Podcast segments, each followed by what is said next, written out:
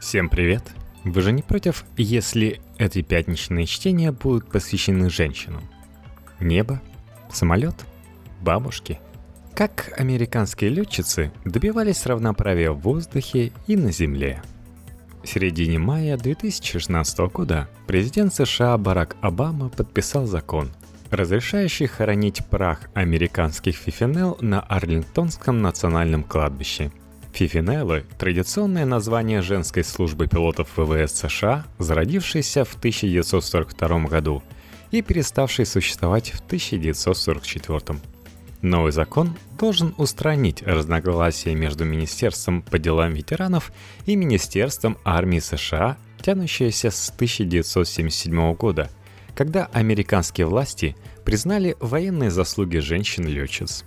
По этому поводу мы решили вспомнить историю одного из самых необычайных военизированных женских подразделений в мире. Всевозможные женские подразделения и формирования существовали во многих вооруженных силах и в Первую, и во Вторую мировые войны. При этом женщинам, считавшимся малопригодными к военной службе, Отводились второстепенные роли вроде готовки еды, стирки, ухаживания за ранеными, анализа радиолокационных данных, а с 1930-х годов пилотирования вспомогательной авиационной техники или проведения летных испытаний. То есть женщины считались пригодными для выполнения задач, где мужская сила и сноровка были не нужны. При этом большинство женских подразделений имели однозначный гражданский или военный статус – даже тыловое обеспечение.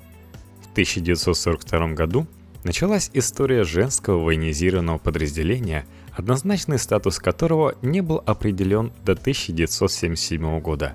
А сам факт его существования военные власти США старались замять на протяжении долгих лет после окончания Второй мировой войны. Летом 1941 года Две американские летчицы-испытательницы Жаклин Кокран и Нэнси Харкнеслав подали руководству воздушных сил армии США предложение привлекать женщин-пилотов к выполнению небоевых заданий. Это должно было высвободить летчиков-мужчин для боевых полетов. Впрочем, предложение было отвергнуто, поскольку США в войну к тому времени еще не вступили. Прежде в воздушных силах армии США женщин-летчиц не было – да и в принципе позиции, подразумевавшие выполнение боевых заданий и серьезное продвижение по званиям, для женщин были закрыты. Просто потому, что определенные виды деятельности считались не женской работой. Им отводилась роль второстепенного персонала. При этом на гражданской службе летчицы особой редкостью не были. Они работали на разных заводах или предприятиях, занимавшихся выпуском и разработкой самолетов – проводили их испытания и занимались перегонкой. Женщины управляли и небольшими самолетами. После налета японской палубной авиации на базу ВМС США в Перл-Харбор 7 декабря 1941 года мнение военных несколько изменилось. Вскоре после налета США вступили во Вторую мировую войну, мужчин стали отправлять на фронт, и военное руководство разрешило привлекать женщин для выполнения второстепенных задач – такой поворот событий создал и благоприятную почву для формирования женского подразделения, которым бы командовали женщины. На его создании настоял Кокран.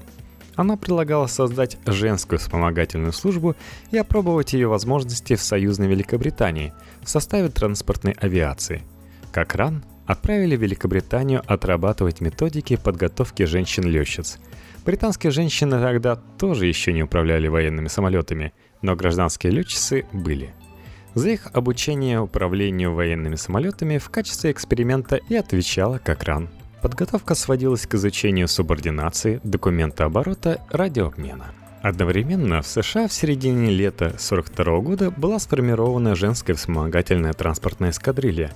Ее командующей стала Лав, хотя изначально эту позицию обещали Кокран – в сентябре 1942 года из Великобритании вернулась набравшаяся опыта Кокран и устроила командующему воздушных силами армии США генералу Генри Арнольду самый настоящий скандал. Поскольку юридически Арнольд ничего противопоставить не мог, все договоренности были зафиксированы, он нашел другое решение. Специально для Кокран в сентябре 1942 было сформировано отдельное формирование – женское подразделение летной подготовки – Оба подразделения выполняли во многом схожие задачи, включая перегонку новых военных самолетов с заводов на военные базы, перевозку грузов, проведение испытаний новой техники. При этом подразделение Кокран вело и подготовку летчиц. Хотя оба формирования и были допущены к управлению военными самолетами, они считались гражданскими, не входящими в полное подчинение воздушных сил армии США – это означало, что в рамках трудового законодательства женщинам, например, полагались доплаты за переработки. К июлю 43 года Кокран удалось продавить генерала Арнольда, который дал согласие на распуск обоих женских подразделений и формирование новой службы.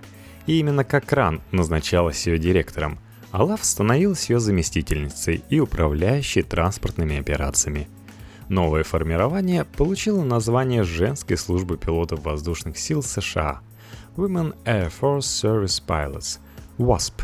Оно также не находилось в прямом подчинении воздушных сил армии США и поначалу выполняло те же задачи, что и расформированные эскадроны. В составе WASP были сформированы две группы – основатели The Originals и морские свинки The Guinea Pigs.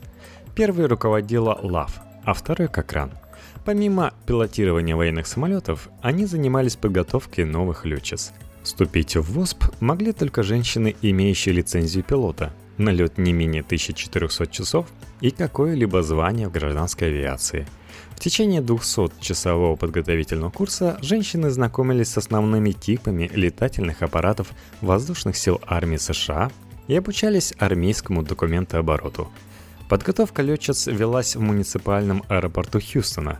Все женщины считались гражданскими служащими, но поскольку находились под частичным контролем воздушных сил, четкого статуса не имели. По этой причине, в отличие от многих других гражданских государственных служащих, летчицы ВАСП имели самую примитивную медицинскую страховку и были лишены страхования жизни. И они не могли пользоваться льготами военных, включая право на увеличенный отпуск – и различного рода надбавки. Рабочие условия тоже были не из приятных. Женская служба не имела ни спецмашины для встречи аварийных самолетов, ни пожарной машины, ни службы скорой помощи. За медицинской помощью обращались к авиабазе армии США Эллингтон. Тем не менее, случаи отказа от службы в составе ВОСП были очень редки, хотя женщины, как и все гражданские служащие, могли уволиться в любой момент – Летчицы управляли бомбардировщиками, транспортными самолетами, а иногда даже истребителями, перегоняя их между базами или с заводов на базы. Боевых заданий они не выполняли. В 1943 году ВОСП обратилась к студии Walt Disney с разрешением использовать мультипликационных персонажей Фифинел в качестве официального талисмана. Фифинелами назывались гремлины женского пола – выдуманные существа, помогавшие летчикам в войне против фашистской Германии. После того, как студия Walt Disney дала разрешение на использование изображений Фифинел, Гремлинс стали изображать на нашивках. Женская служба пилотов воздушных сил после этого стала известна под названием «Известна под названием». В конце 1943 года командование воздушными силами армии США выступило с предложением присвоить ВОСП статус военной организации – это было необходимо для полного контроля над службой. Слушания в Комитете по делам вооруженных сил США проходили вплоть до июня 1944 года. Против предложения выступал профсоюз гражданских летчиков, представители которого не желали допустить, чтобы гражданские женщины-пилоты получили больше привилегий, чем мужчины. 5 июля комитет заявил о необходимости расформировать ВОСП, объявив, что служба выполнила все поставленные перед ней задачи и больше не нужна, а ее существование является необоснованным дорогостоящим. Служба перестала существовать 20 декабря 1944 года. За все время работы ВОСП на войне погибли 38 женщин-летчиц. Поскольку они считались гражданскими служащими, транспортировку останков и их захоронение родственники погибших оплачивали за свой счет – в общей сложности женщины-летчицы ВОСП пролетели около 100 миллионов километров на 12,7 тысячи самолетов 78 разных типов. Через службу ВОСП прошли 1074 женщины, каждая из которых освободила мужчин-летчиков от небоевых заданий. В общей сложности заявки на вступление в ряды ФФНЛ подали более 25 тысяч женщин, 1900 из которых были приняты в обучение – В те времена в стране процветала расовая дискриминация, поэтому в ВОСП за все время существования служили только две женщины мексиканского происхождения, две китайского и одна индейского. В числе подавших заявки на вступление в женскую службу пилотов воздушных сил была и одна негритянка. Впрочем, ее попросили забрать заявление. В 1947 году воздушные силы стали отдельным видом вооруженных сил США – военно-воздушными силами. Некоторые фифанеллы поступили на службу в ВВС и получили воинские звания. Вскоре после расформирования информация о фифенеллах была засекречена на 35 лет.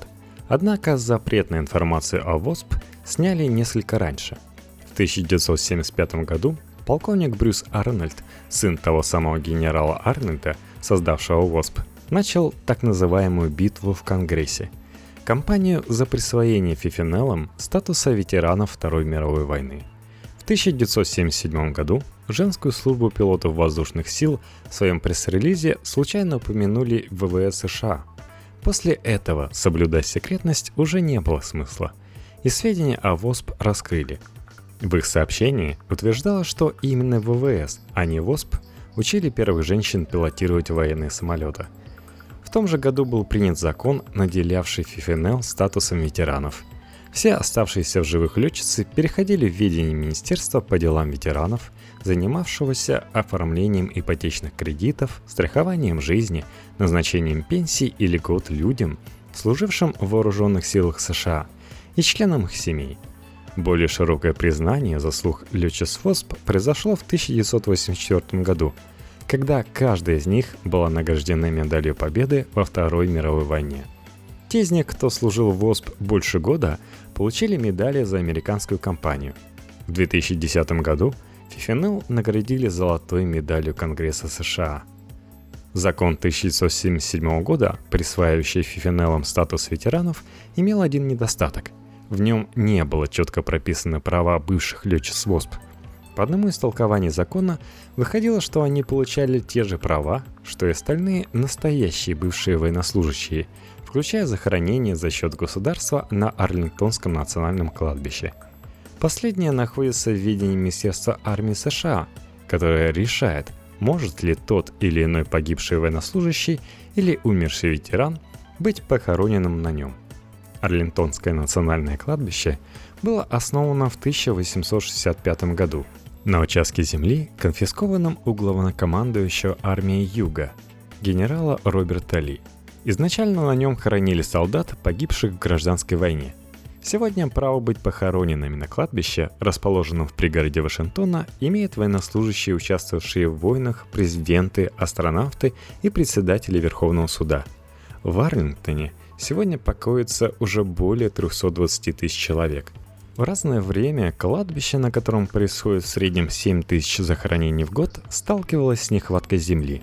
Во многом из-за нехватки земли Министерство армии США не соглашалось считать Фифинел полноценными ветеранами.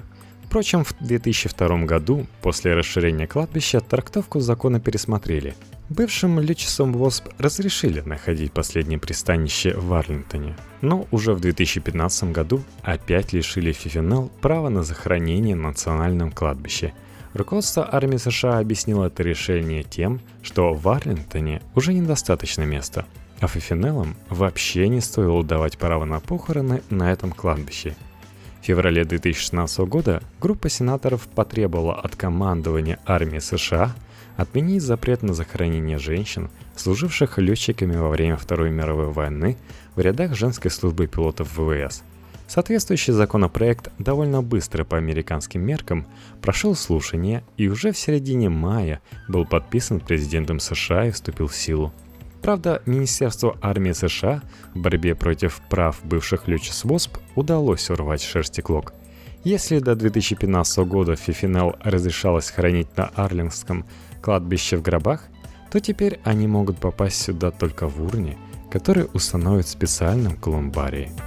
Текст Василия Сычева для N 1.